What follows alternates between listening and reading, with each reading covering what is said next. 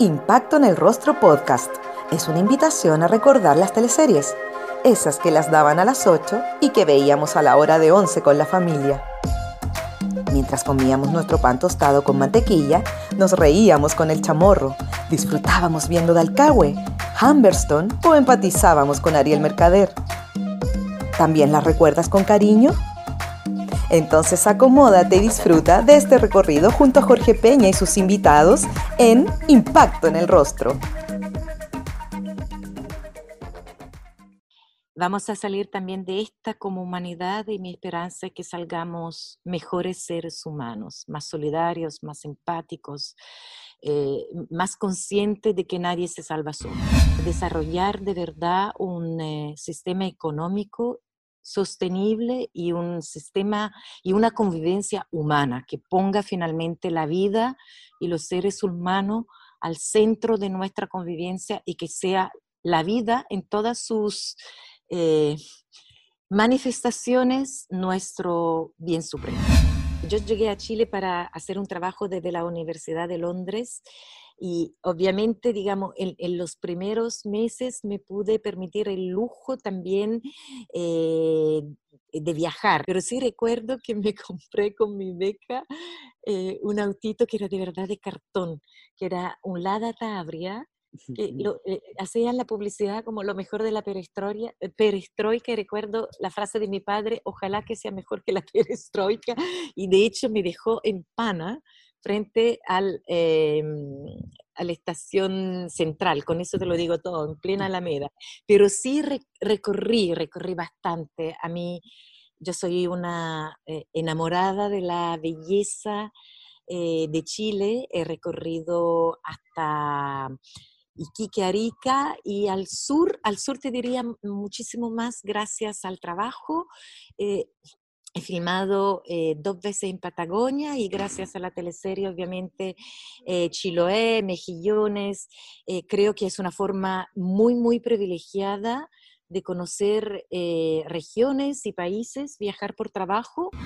El género teleserie, que además es un género tan esencialmente, intrínsecamente latinoamericano, obviamente lo, descubrí ya llegando, llegando a Chile y recuerdo en, la infancia, o mejor dicho, en la adolescencia chilena, una de las teleseries que más... Eh, me impactó fue una teleserie, bueno, en, esa época era la época que estaba entre la chilena Trampas y Carretas, que era maravillosa, y luego esta que del 13 que era Villa, Villa Napoli, pero, pero claro, eh, eh, Trampa Carretas a mí me, me, me sobrefascinó, y, eh, pero la que más en esa época me impactó fue una colombiana que se llamaba Café con aromas de mujer eh, que era maravillosa porque justamente eh, eh, un poco lo que después hizo Sabatini en la época de hora de las teleseries, a través de la teleserie en la gloria de su género en términos de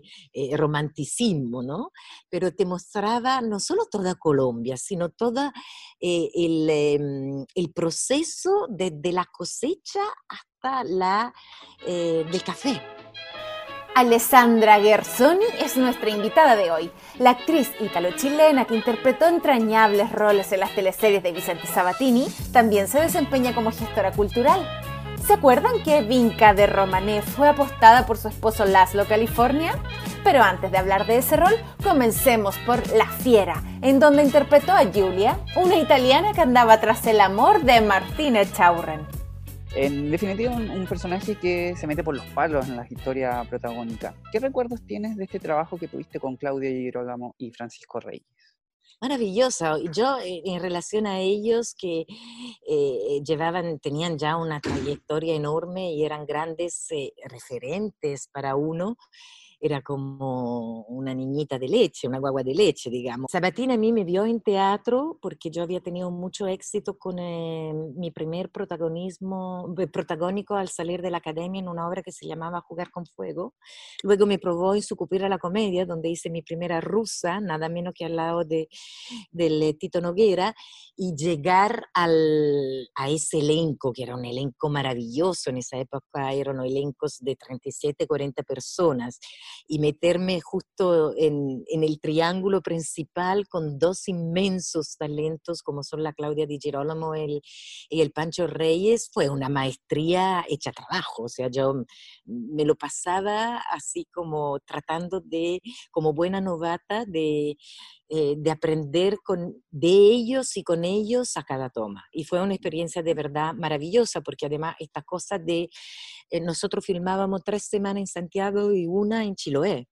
Y el hecho de estar una semana eh, cada mes todos juntos, eso obviamente entrega un compañerismo y una química y una dinámica que es de verdad exquisita. Y muy enriquecedora también eh, en términos del trabajo. ¿ah? Siempre que se producen, porque claro, cuando uno está en Santiago no es que trabaje peor, pero obviamente está en una dinámica cotidiana donde hay que hacer las compras, el aseo, cuidar a los niños, no se produce esa concentración donde todo el mundo está las 24 horas eh, pendiente y al servicio del, del trabajo que se está realizando. Eso es muy rico.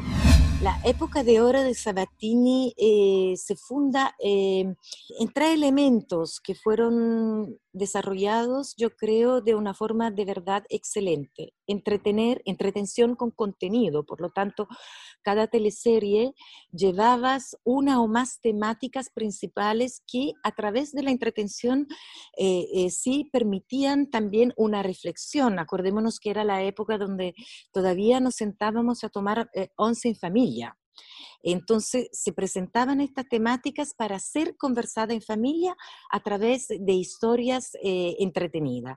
Luego eh, estaba la forma, eh, todas las teleseries de esa época, además, em, llevaban un, estaban inspiradas en grandes obras de literatura o grandes obras de teatros. Y los, eran tiempo de oro, y por lo tanto había más medio que ahora, los guiones se trabajaban a lo largo de un año. Nosotros también teníamos tiempos de preparación muy, muy largos, que hoy como hoy nadie se puede permitir. Y em, el tercer elemento era eh, dar a conocer eh, Chile a través de la teleserie. Acordémonos que estábamos en una época donde de partida había muchísimo menos turismo extranjero, pero también los chilenos tenían muchas menos posibilidades de viajar, especialmente el público masivo al cual estaban dirigidas, eh, están dirigidas tradicionalmente las teleseries.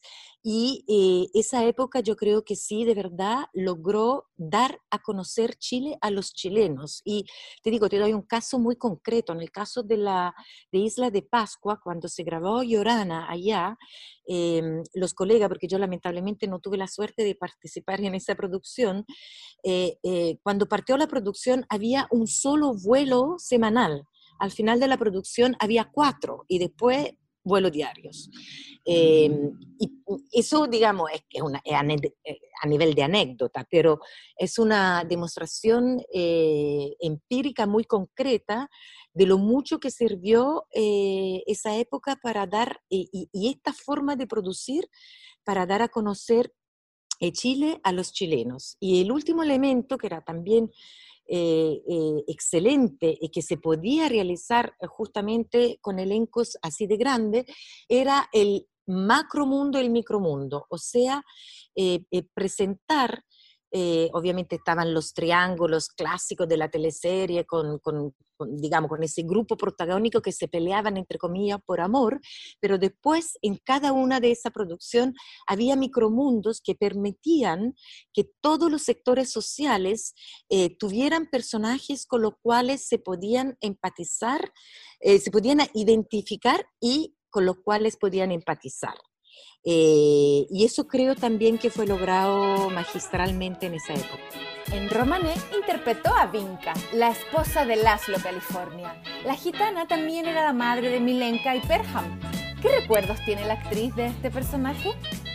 Mira, obviamente le estáis preguntando a una persona que tiene toda esta producción en el corazón. No, eh, eh, puedo ser eh, objetiva, pero como parámetro te puedo decir que nosotros Mira, todas las producciones, todas esas producciones fueron extremadamente gratas, pero se fue una, si me permite el garabato, que fue un cagadero de risa constante, fue justamente em, eh, Romané.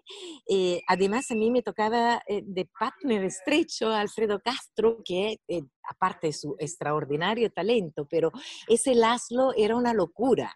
hay una cantidad incluso de mm, chascarro que son de verdad para doblarse de la risa, eh, le volaban los dientes, etc. Entonces se creó también eh, durante la grabación un, una atmósfera, un contexto muy, muy lúdico, eh, muy divertido y el éxito que ha tenido esa teleserie, yo recuerdo un, un titular con el rostro de Claudia Di Girolamo que habíamos pasado los 56 puntos de rating, o sea, más que, un partido de fútbol en tiempo de mundial, es una cosa que también hoy día impensable.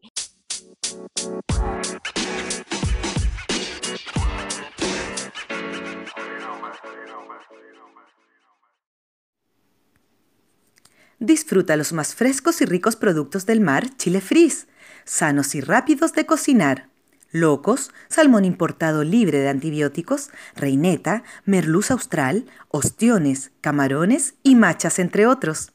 Visítanos en Instagram como arroba chilefris y solicita nuestros productos a domicilio. Chile Fris del mar a tu mesa.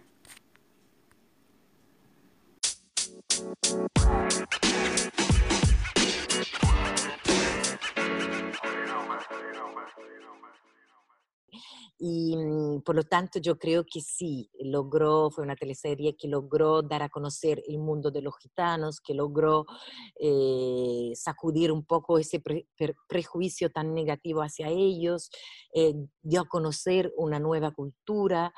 Eh, que es tan rica y, y, de alguna forma tan alejada de la nuestra, y sí lo hizo de una forma de verdad muy, muy divertida. A veces se tiende a pensar que, mm, te digo, es un poco una cosa que he percibido en algún momento, gracias a Dios, ahora está cambiando, que como en, pero tiene más que ver con el ámbito teatral, como que se ve al, al género comedia como teatro de serie B y eso es un error garrafal porque las, la comedia puede ser eh, vehículo de contenidos y de hecho así lo, lo era en el tiempo de la antigua griega, eh, Grecia, aún más que, el, que la tragedia o al mismo nivel y es un arte extremadamente difícil. Eh, no, no, no, es pararse contar, y contar un chiste. Eh, tiene incluso una dinámica eh, melódica musical. para que funcione un, un chiste, o hay, hay, hay, incluso que tener una cierta paila en, en la oreja, si no sencillamente no resulta. Recordemos que la, la, comedia también puede, cuando está, muy, cuando está muy bien hecha, puede ser una sátira con, con contenidos que en un contexto, digamos, eh, de otro tipo, a veces no se pueden eh, em, vehicular. Entonces, yo creo que son dos géneros interpretativos igual de desafiantes y, claro, la comedia, especialmente en teatro, eh, puede ser eh, muy adrenalínica y muy adictiva para un actor, porque el, eh, digamos, el efecto del, em, del, drama uno lo siente a un nivel íntimo sensible, en un diálogo de corazones, pero te percatáis solo al final de la obra con el aplauso si efectivamente gustó. En el caso de la comedia es inmediato, entonces en la comedia la, la participación del público hace que tú empezáis, si se da ese feedback es como volar, volar en un en una alfombra mágica. Obviamente en el ámbito audiovisual uno tiene ese feedback que eh, posteriormente, pero sí lo percibe, porque obviamente cuando se graba hay todo un mundo adentro del set, entonces uno igual se percata si está funcionando la comedia. En Pampa Ilusión interpretó a la institutriz Emily Thomas, Miss Emily, quien era la encargada de las labores del hogar de los montes. Hoy, gracias a Dios, tengo muy poco de Miss Emily. no, pero, eh, a ver, de Miss Emily, claro, tengo el paso por Inglaterra. Ella tenía un, eh, un acento muy british, eh, muy formal, muy estricto. Em, y claro, en ese sentido, el hecho de haber vivido cinco años en Inglaterra y de haber eh, em, estudiado la, eh, una, en la mm, Universidad de Londres, obviamente es algo que tenía en común con, con Miss Emily. Em, pero más allá de eso, no, Ahora, eso no le quita que fue eh, un personaje que disfruté enormemente. La otra cosa que tuvimos en común, que em, yo presté mucha ropa a Miss Emily, que en realidad no era ni siquiera mío, sino de mi, por un lado de mi abuela, de la jugar de mi abuela, que se casó en los años 20, y por el otro lado porque justo había viajado a Buenos Aires y en San Telmo había abierto un, un baúl de ropa del, entre 1900 y 1930, que estaba hecha a la medida, o sea, era como si me lo hubiesen cosido eh, en mi propio cuerpo. Eh, eso es un poco lo que tuve, eh, claro, yo soy muchísimo más loquilla, soy más parecida a la vinca. O sea, hay un personaje que, que parecido a mi forma de ser y a mi esencia es la vinca, no, no tengo esa estructura tan rígida que tenía mi seno.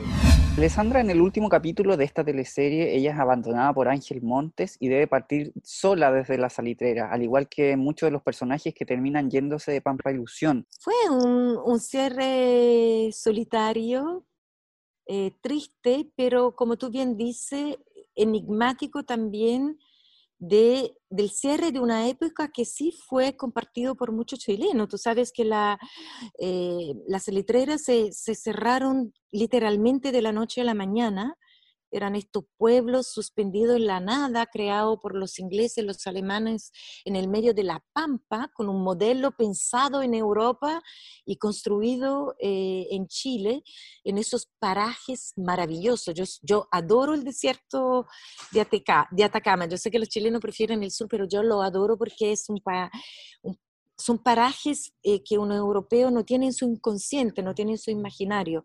Pampa Ilusión además permitió que se empezara a restaurar Hamberson.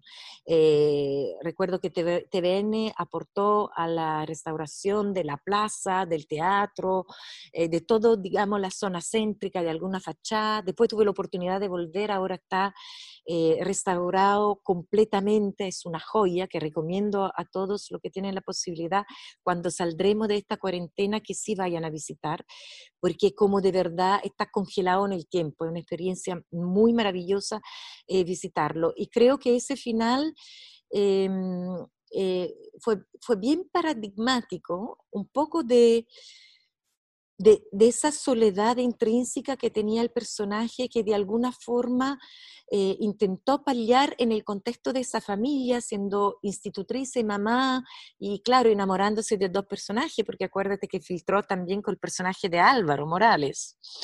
Eh, y que claro, no le fue bien. Entonces, eh, es un poco un unirse sola como probablemente llegó sola en ese desierto, eh, muy fuerte, pero eso fue efectivamente lo que vivieron los habitantes de las salitreras eh, en esa época y yo creo que en ese sentido debe de haber sido muy emocionante eh, ver ese, ese relato, esa imagen. Por muchos de ellos, tú sabes que hay todavía algunos de ellos y se juntan anualmente en las salitreras.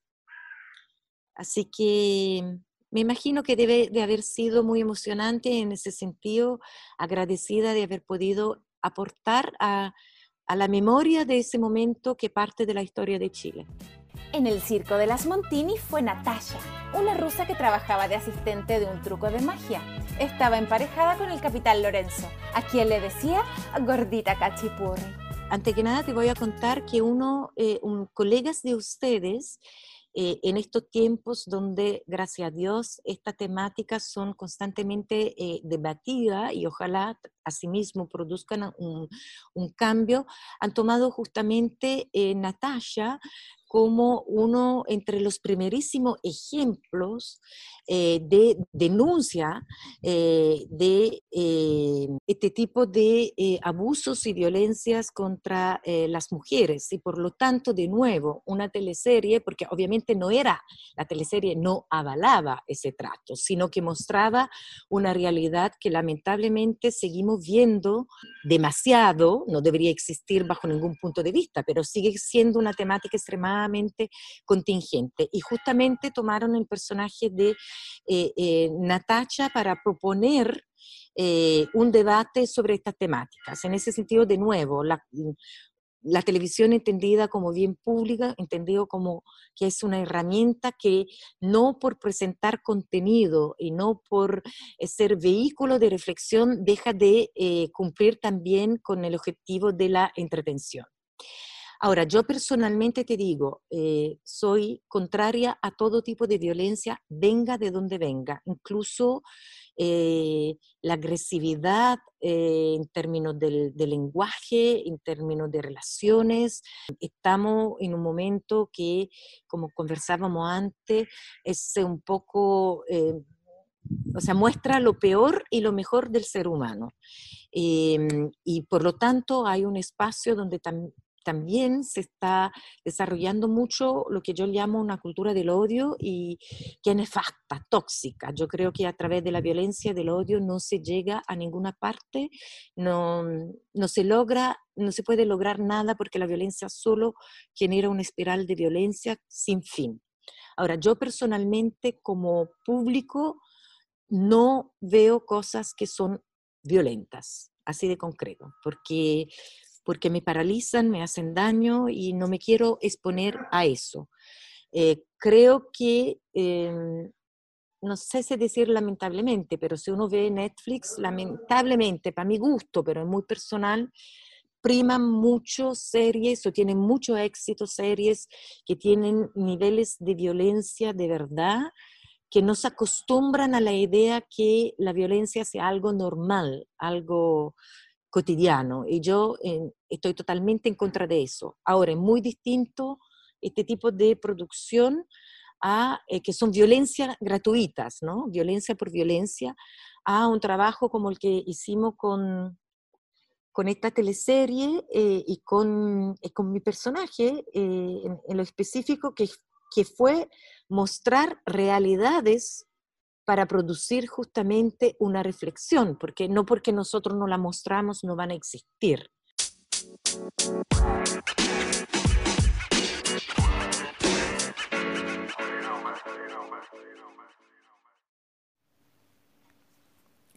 ¿Deseas sentir la frescura del agua en la comodidad de tu hogar? Con agua pura, vida nueva. Lo puedes lograr Obtén agua purificada y consigue hidratarte sin correr riesgos y con un sabor naturalmente delicioso. Para mayor información, más 569 5683 6586 o al Instagram arroba agua purificada.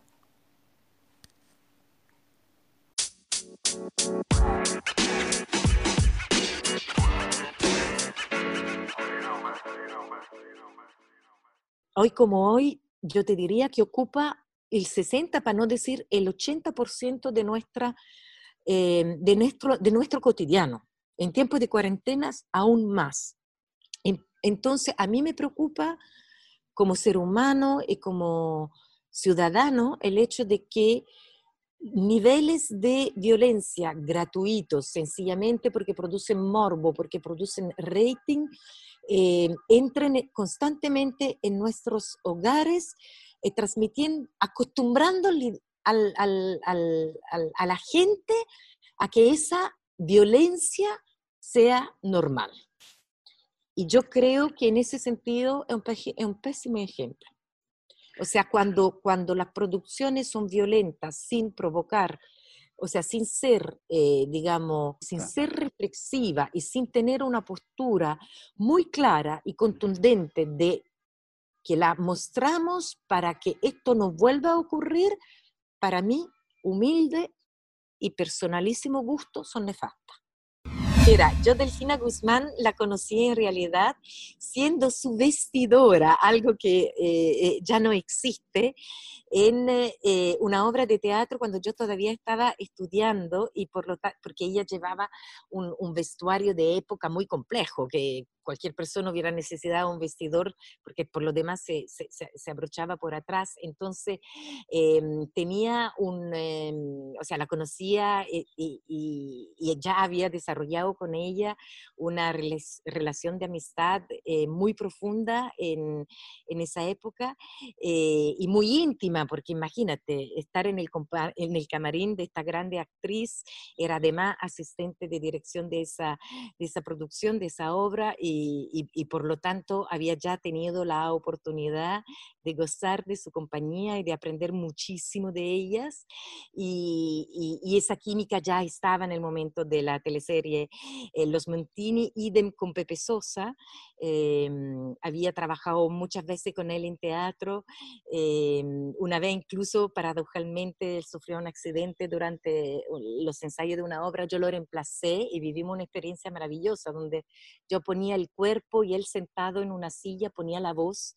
Es una de las experiencias más eh, emocionantes que tengo de mi, de mi eh, carrera como actriz y por lo tanto también con Pepe había, había una historia previa, eh, muy profunda, una amistad previa igual de profunda y como siempre, o sea, de, de, actores así de inmensos, uno nunca deja de eh, aprender y nunca deja de eh, alimentarse tanto del talento como de la calidez humana.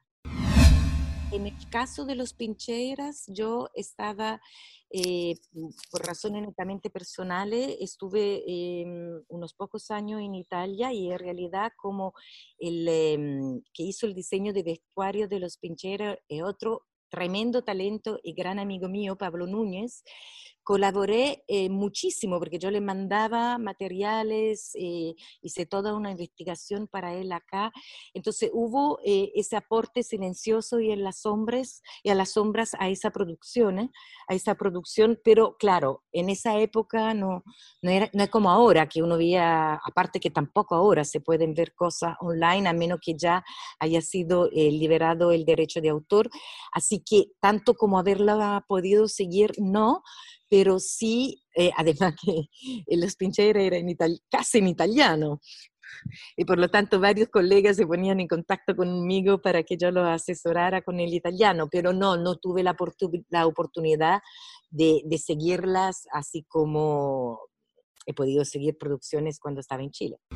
Yo soy de la que, bueno, con los años un poquito se ha se ha silenciado, pero yo tengo un juez interno de verdad brutal. Entonces, eh, soy de las actrices que em, trata de verse lo menos posible, tanto durante las filmaciones como después, porque, bueno, durante la filmación porque el juez interno me puede paralizar, y, y, después es siempre como raro.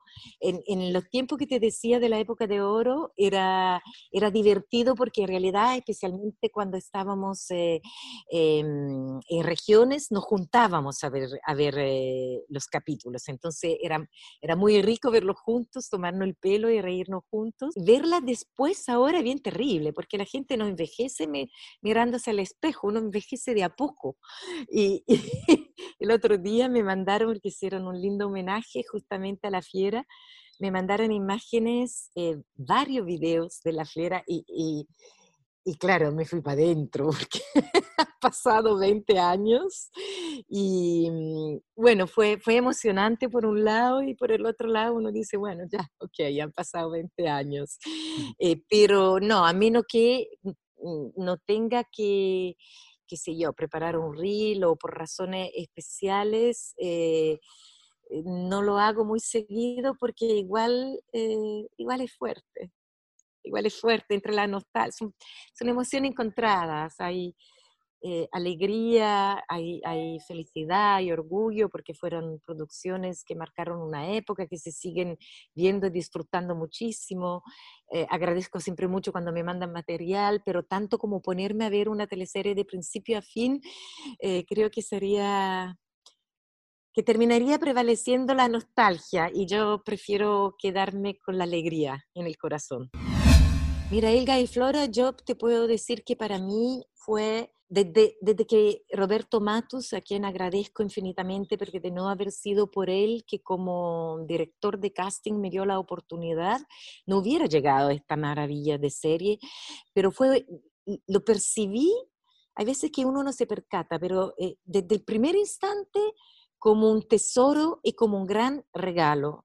Ahora viendo el resultado, em, estoy de verdad pasmada eh, y creo que es un resultado, alguien lo ha definido eh, sublime, tan así que por primera vez mi, mi juez interno quedó mudo y prevalece sencillamente la alegría y el orgullo eh, el agradecimiento por haber podido aportar mi granito de arena con un personaje por lo demás soñado, porque un personaje, o sea, toda la serie, y por lo tanto también Clara está tan magistralmente escrito por Omar Saavedra, a él también un profundo agradecimiento, la visión de Christian Aspe, eh, director que adora sus criaturas, a los actores, y por lo tanto eh, goza mucho dirigiéndonos, eh, goza mucho dialogando con nosotros, un director que sabe escuchar, pero que al mismo tiempo tiene una visión muy clara.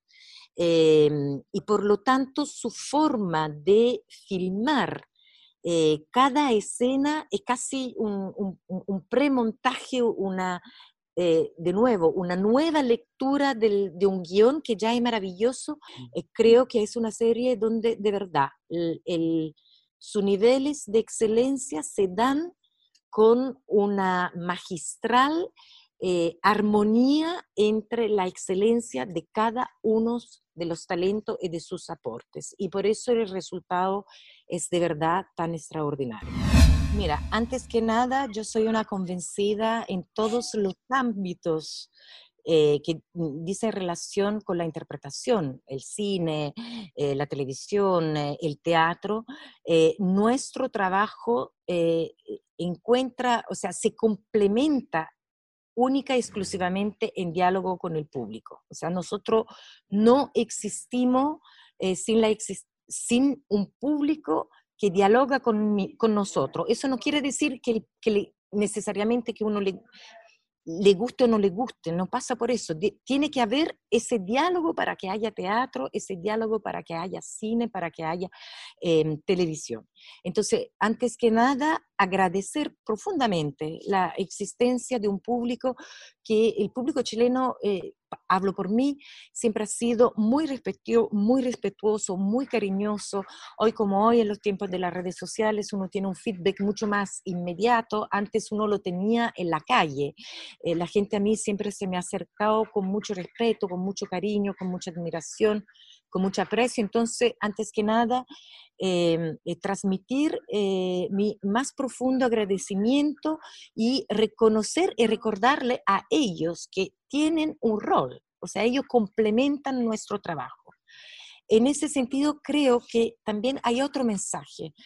Creo que dentro de esta tragedia que estamos viviendo a nivel em, global, em, se produce de hecho eh, la siguiente reflexión.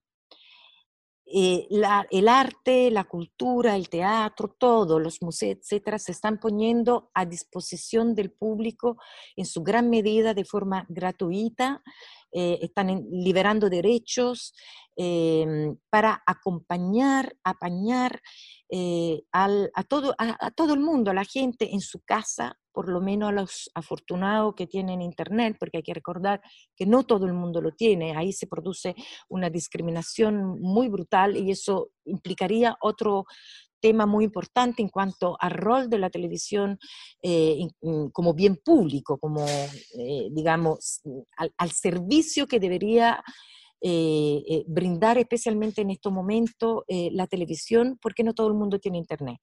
Pero creo que esta situación, especialmente en un país como Chile, espero que haya mm, eh, inspirado la siguiente reflexión.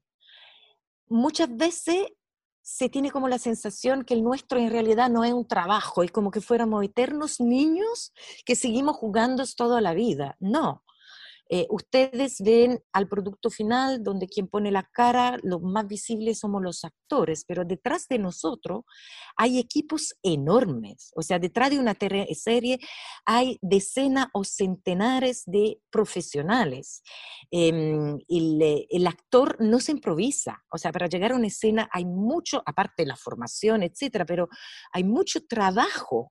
Eh, otra cosa que nosotros amemos tanto y tengamos el privilegio de poder sobrevivir con nuestro oficio, pero a lo que voy con eso, que es súper importante que quede establecido que el nuestro es un trabajo y que con este trabajo nosotros pagamos cuentas y, eh, eh, y llegamos a fin, a fin, de mes y que en un momento tan catastrófico como el que estamos viviendo, son en realidad una minoría muy, muy mínimas los que tienen contrato con canales de televisión y que por lo tanto tienen estabilidad. Yo misma, incluso durante la época de hora de la teleserie, nunca tuve un contrato, siempre trabajé a proyecto. Y por lo tanto, en situaciones, y por lo tanto uno se acostumbra a vivir de ahorros. El teatro, por ejemplo, se hace en, un porcentaje muy alto gracias a que nosotros, yo soy también una productora y gestora cultural, apostamos nuestros ahorros personales para poder producir una obra esperando que finalmente vamos a recuperar la inversión y quizás ganar algo. Pero mm, la pasión y la entrega eh, que le ponemos a este trabajo no significa que esto no sea un trabajo. Y a veces nosotros mismos los actores es tanto nuestro deseo para, eh, digamos, por vivir ese diálogo que nos retroalimenta con el público. Muchas veces la gente, mm, no digo el público en general, incluso cercano, como que te exige, eh, te pide una entrada al teatro, te hago un ejemplo burdo, em, como que fuera normal. A nadie se le ocurriría ir al dentista y pedirle que le, que le cure los dientes gratis. Está como sentada la idea que, eh, que claro, pucha, ser actor porque no me entregáis una entrada. Mm, en ese sentido, yo espero que este momento em, permita eh, al, digamos, al, público masivo, incluso más allá del público, incluso los que no consumen eh, productos culturales, eh, reflexionar sobre el hecho de que el nuestro es un trabajo, así como es un trabajo el de todo el mundo, que detrás de lo que ellos ven hay centenares de figuras profesionales que también tienen familia, etcétera, y que nuestro sector lamentablemente es uno de los más precarios en absoluto, porque nosotros por lo general boleteamos. Y eh, cuando se viven situaciones tan catastróficas como la que estamos viviendo eh, ahora, sobrevivimos a solidaridad, así como sobrevivimos a solidaridad cuando alguien se enferma, cuando alguien tiene una enfermedad como un cáncer, nosotros hacemos fiestas o hacemos... Entonces, eso, si por un lado la solidaridad es muy hermosa porque nos une, por el otro lado es bien tremenda para la persona que tiene que recurrir a, la buena voluntad casi a mendigar para poder tener salud. Eh, y entonces yo espero que en un momento en que la cultura, el, el arte, el teatro, eh, a través de esta plataforma nos están acompañando eh, tanto, sí se produzca una reflexión de que son bienes imprescindibles y que por lo tanto tienen que tener un apoyo por parte del Estado y que, que la gente tenga que reconocer que es un trabajo, no es un juego. Impacto en el Rostro Podcast es una invitación a recordar las teleseries, esas que las daban a las 8 y que veíamos a la hora de 11 con la familia. Mientras comíamos nuestro pan tostado con mantequilla, nos reíamos con el chamorro, disfrutábamos viendo Dalcahue, Humberstone o empatizábamos con Ariel Mercader. ¿También las recuerdas con cariño? Entonces acomódate y disfruta de este recorrido junto a Jorge Peña y sus invitados en Impacto en el Rostro.